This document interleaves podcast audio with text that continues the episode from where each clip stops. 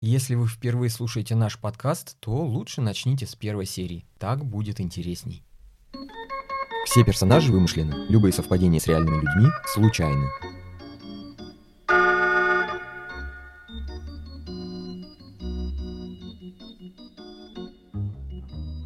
Думаю, с момента нашей последней встречи прошло уже лет семь. Помните, как раньше наши уютные пятиэтажки были окружены цветущими болотами и уютными лесами? Все, Теперь все это в прошлом. К нам пришел враг и взял Озерск в осаду. И враг этот не зморы и не упыри. Враг этот – люди из соседнего Заречного. Зачем они пришли к нашим стенам? Сегодня попытаемся разобраться. Привет всем жителям, в эфире Озерские новости. И я, их простывший ведущий, Лёша Костин. Кто кого съел, кто кого покалечил, кто кого из кого изгнал. Побежали. Итак, всего несколько дней назад, в понедельник, на рассвете, жители Заречного проснулись, почистили зубы, позавтракали, оделись и пошли на работу. Но до работы не дошли. Все разом, как по чьему-то приказу, на полпути, развернулись и стройными рядами двинулись на Озерск. К 9 часам утра они были уже у наших огородов. В 9.30 они молча прошли по огородам, молча вытоптали наш чеснок и нашу капусту. Затем, примерно в 10.30, они молча переплыли Озерский крепостной ров. И в 11.00, мокрые и молчаливые, зареченцы стали приближаться к нашей крепостной стене.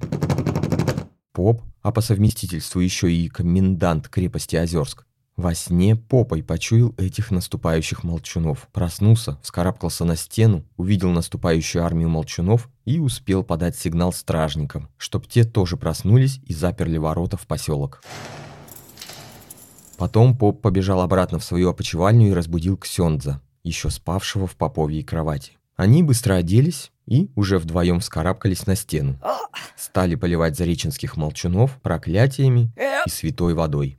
Но молчуны не обращали внимания ни на воду, ни на проклятие. Как загипнотизированные, они бились своими мокрыми головами о белокаменные кирпичи нашей стены. У многих головы оказались мягче кирпичей. Эти ударялись пару раз с разбегу и падали у стены замертво. Но были среди молчунов и те, чьи головы оказались крепки, как гранит, на станции Парк Победы. Эти разбегались и таранили стену своими лбами снова и снова. И стали потихоньку, понемногу выбивать кирпичи из нашего фортификационного сооружения.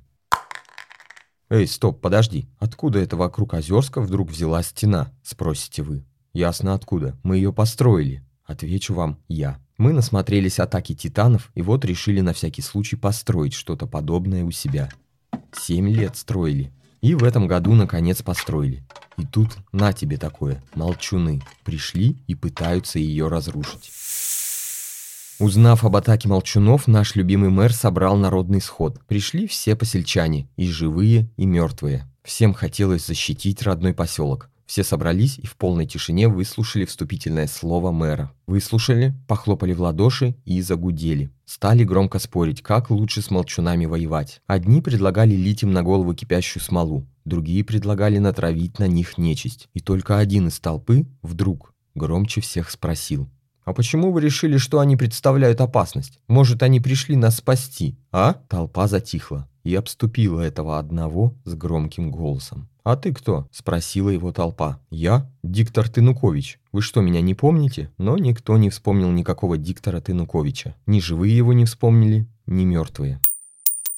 Толпа вернулась к обсуждению, что лучше – кипящая смола на головы или осиновый кол в сердце. А диктор Тынукович отошел от толпы в сторону и пошел по опустевшим улицам в сторону крепостных ворот. У крепостных ворот диктора Тынуковича остановили стражники. «Стой, ты кто такой?» — крикнули они и навели на него стрелы своих отравленных луков. Но диктор Тынукович не стал останавливаться и представляться. Он пошел на пролом. Тогда один из стражников сделал предупредительный выстрел из лука в воздух. Стрела взмыла выше облаков, выше солнца, выше луны и выше звезд. Потом отскочила от края неба и полетела обратно в Озерск.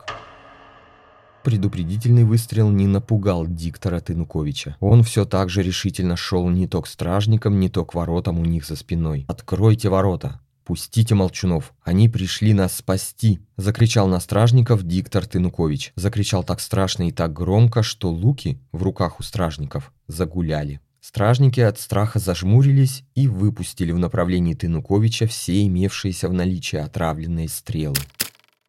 Стрелы полетели, но из-за испуга лучников ни одна не попала в цель. Диктор Тынукович страшно захохотал, оттолкнул стражников в сторону, а у одного отобрал ключи и стал ими отпирать амбарный замок на засове ворот. Но не успел отпереть. За его спиной самая первая, пущенная в воздух стрела, вернулась обратно в Озерск. Она упала прямо к ногам одного из стражников. Тот осторожно поднял ее, обмазал свежим ядом из своей бородавки и прицелился прямо между лопаток диктора Тынуковича. На этот раз руки стражника не дрожали. Он решительно натянул тетиву и выстрелил. Стрела пробила диктора Тынуковича насквозь. Яд зашипел в ране а диктор Тынукович упал на землю. «Псих какой-то», — сказал один из стражников и пнул ногой труп диктора Тынуковича. «А вдруг молчуны и правда пришли нас спасать?» Неуверенно ответил другой стражник и зачем-то поцеловал труп в лоб. Солнце закатилось за лес. Молчуны проводили его своими молчаливыми взглядами и вернулись к тараниванию стены своими башками. К этому времени кипящая смола уже была готова. Ее стали ведрами поднимать на стену и лить оттуда на головы молчунов. Картина была ужасная. Я попробую аккуратно ее описать. «Так им и надо, сволочам кровожадным!» Радовался на стене довольный поп. «Куда делась твоя христианская добродетель?» Подкалывал его ксенц и черпаком подливал попу в кадила еще кипящей смолы. Шли дни. Кипящая смола смывала сотни молчунов, но на их место приходили тысячи новых. Они безустанно били своими башками, и от этого битья в некоторых местах крепостная озерская стена пошла трещинами. После очередного удара в одну из трещин просунулась рука одного из молчунов. Просунулась и схватила случайного прохожего за ремень брюк. Случайный прохожий закричал от ужаса и попытался вырваться, но хватка молчуновской руки была нечеловечески сильной. Случайный прохожий закричал «Помогите!» И другие случайные прохожие бросились ему помогать. Но тут вдруг в других трещинах появились десятки других молчуновских рук, и они тоже схватили, каждая по одному прохожему. И вот уже десятки пойманных озерчан закричали «Помогите!». Но, увидев весь масштаб происходящего ужаса, Остальные озерчане уже не стали бросаться на спасение пойманных. Испугались. А трещин в стене становилось все больше и больше, и влажных лап молчунов в этих трещинах стало становиться все больше и больше. Озерчане стали пятиться от стен, но, совершенно необъяснимым образом, руки молчунов стали вытягиваться из трещин и хватать людей на расстоянии десятков и даже сотен метров от стены. No, no, no, в тот день в поселке началась паника. Жители в ужасе бегали по улицам без разбора. Многие попадались в смертельный хват молчуновьих рук и оставались в этом хвате навсегда. Куда бежать? Что делать? Как спастись? Никто не знал. Паника превратилась в хаос и полную неразбериху. В этой неразберихе жители вытоптали бы сами себя. Чтобы это предотвратить, поп и ксенц вдруг включили песню Верки Сердючки «Все будет хорошо» и стали под эту песню творить всякие чудеса. Один – всякие православные чудеса, другой – всякие католические чудеса. Один превращал рыбу в вино, а другой заставлял хлеб вставать и ходить. Чудеса эти так удивили жителей, что панику, хаос и испуг, как корова слезала. Все остановились, перестали топтать друг друга, достали телефоны и стали снимать тиктоки. Когда фокусы в рукаве папа и ксенца закончились, они обратились к жителям с чем-то вроде проповеди. Они стали говорить о ценности человеческой души и еще о всяких важных либеральных штуках. Хотели объяснить людям, что не нужно паниковать, а нужно организованно спасаться. Но толпа их слушать не захотела. «Скучно! Давай нам хлеба! Давай нам зрелищ!» – закричала толпа. И тогда поп с Ксензом снова стали превращать рыбу в вино, а хлеб заставлять ходить. «Еще, еще!» – кричала обезумевшая толпа и уже не видела, как к ней со спины подкрались длинные руки молчунов. И только поп с Ксензом заметили грозящую всему поселку опасность. Они переглянулись, кивнули друг другу и сотворили вообще никем никогда невиданное чудо. Ходячий хлеб взял и выпил на глазах у всех рыбное вино. Публика ахнула от восторга. А хлеб выпил до дна, вытер коркой свой рот и вдруг громко сказал Люди, нечисть, животные и все остальные жители Озерска. Хватит паниковать, бояться и пытаться отвлечься фокусами. Пришло время спасти себя и своих близких. Только сделайте это без паники и мародерства. Ладно? Сказал захмелевший хлеб озерчанам. И озерчане ему ответили. Ладно. После такой пронзительной речи озерчане стали действовать холодно и расчетливо определили, что самое безопасное место – это самое удаленное от крепостной стены, и все дружно выдвинулись в центр, на площадь ГДК Озерск. Гутоперчивые руки молчунов потянулись за ними. И не было этим рукам ни конца, ни края. Хотя нужно признать, что руки молчунов тянулись гораздо медленнее, чем двигалась толпа. Но они все равно тянулись, и тянулись в центр Озерска теперь уже со всех сторон, из всех трещин. Тут уж стало совершенно ясно, что пусть не сейчас, не сегодня, но потом, завтра или послезавтра, эти руки обязательно дотянутся и схватят каждого жителя, каждую женщину, каждого малыша, каждого старика, собаку, лоскутиху и фараонку.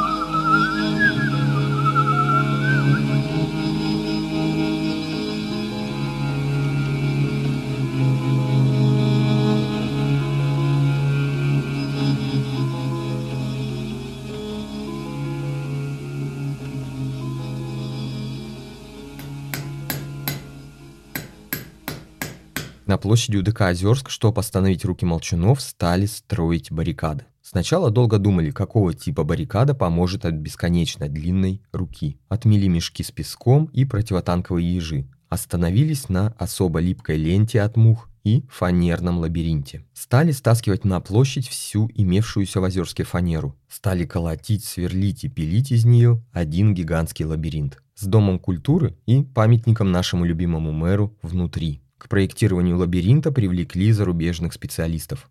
К вечеру с помощью ТММ, телепортационной машины Мишанова, были доставлены в Озерск Тесей, Минотавр, Ариадна и целый клубок порядком истлевших шерстяных ниток от какой-то известной итальянской лоскутерии. Всю ночь руки молчунов тянулись к центру Озерска, а озерчане всю ночь проектировали и строили ВЗЛ – Великий защитный лабиринт. Строили, строили и к утру построили. В этом лабиринте было 5 миллиардов входов. Но только один из них был правильным и вел к памятнику и Дому культуры. Остальные ходы заканчивались тупиками с особо липкой лентой от мух. В 6 утра солнце стало всходить над лесом. Из окна чердака ДК Озерск поп, комендант крепости Озерск, увидел на примыкающих к площади улицах утренние длинные тени длинных рук молчунов. Сначала появились только тени, они потянулись к центру. А потом солнце поднялось выше и стало видно уже и сами тянущиеся руки. Рук этих были сотни тысяч, а может даже и миллионы. Ёшки-маташки, откуда же их столько? Разнервничался в объятиях попа Ксенц, ночевавший тут же на чердаке. Но поп не поддался его ксензовой панике. Поп заботливо по-отцовски обнял Ксенза, поцеловал его в лысую макушку. «Не бойся, «Бог нам поможет», – прошептал поп и стал одевать трусы и майку. Оделся сам, помог одеться к Сенцу.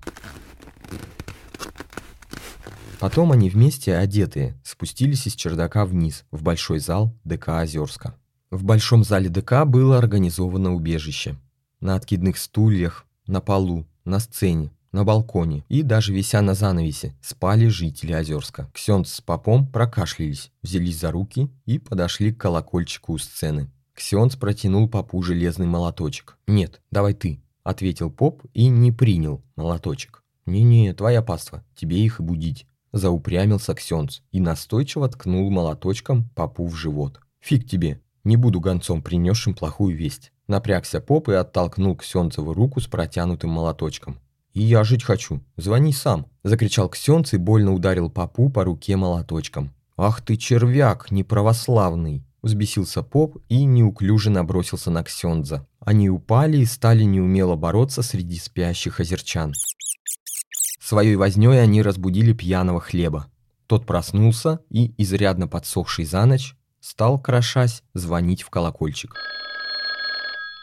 Все проснулись. Проснулись и увидели, как первые, самые длинные руки молчунов уже вползают в лабиринт. Вползают и влипают в особо липкую ленту от мух. За первыми в лабиринт стали вползать и все остальные молчуньи руки. Еще и еще. Одни, другие, третьи руки вползали в лабиринт и оставались там приклеенные навсегда. Шли минуты и часы. Сверху из чердачного окна ДК озерчане завороженно смотрели, как лабиринт медленно, но уверенно наполняется кишащими змеи руками. Примерно к обеду все руки молчунов были уже в лабиринте. Ни одной из них не удалось найти в нем правильного хода. Все влипли в особо липкую ленту от мух. Прошло пять минут. Новые руки на площади не появлялись. Прошло десять минут. Тишина. Еще пять минут. Еще пять минут. Нет больше рук. Они закончились. «Мы их победили!» – закричала толпа. Заликовала, стала плясать, прыгать, обниматься и петь что-то из Гоголя. Спели, потом достали тысячи мачете и стали с этими мачете выходить из ДК и рубить ими влипшие и беспомощные руки молчунов. Примерно за два часа все руки молчунов были перерублены. Кровь, залившая всю площадь, стала потихоньку уходить в ливневые стоки. Обезрученные калеки-молчуны постояли еще немного у стен Озерска, а потом вытащили из трещин свои культи и, как ни в чем не бывало, отправились обратно в свой заречный. «Какие-то они странные все-таки», — сказал один из стражников у стены и швырнул молчунам вслед связку их отрубленных кистей. «А мне кажется, они все-таки хотели нас спасти», — ответил ему другой стражник и поцеловал карманную иконку с наспех нарисованным на ней диктором Тынуковичем. Ну вот на сегодня это все новости. Ночь близко. Еще сегодня опять полнолуние, а значит хватайте соль и быстрее дуйте к песочнице. Нужно успеть наполнить ее до краев, чтобы малыши-лунатики могли резвиться там в безопасности, пока вы сражаетесь у стены за наше светлое будущее. С вами был Лёша Костин и еженедельные озерские новости. Услышимся скоро, надеюсь, что со всеми. Совсем скоро, через неделю или может быть через две, все экспресс-выпуски наших новостей станут доступны по подписке в Apple подкастах, либо на нашей страничке на Патреоне. Особо важно, видимо, обратить на это внимание тем, кто слушает нас в Яндекс Музыке. Там экспресс-выпусков больше не будет. Ну, подробнее я попробую обо всем этом написать в нашем телеграм-канале. Подписывайтесь.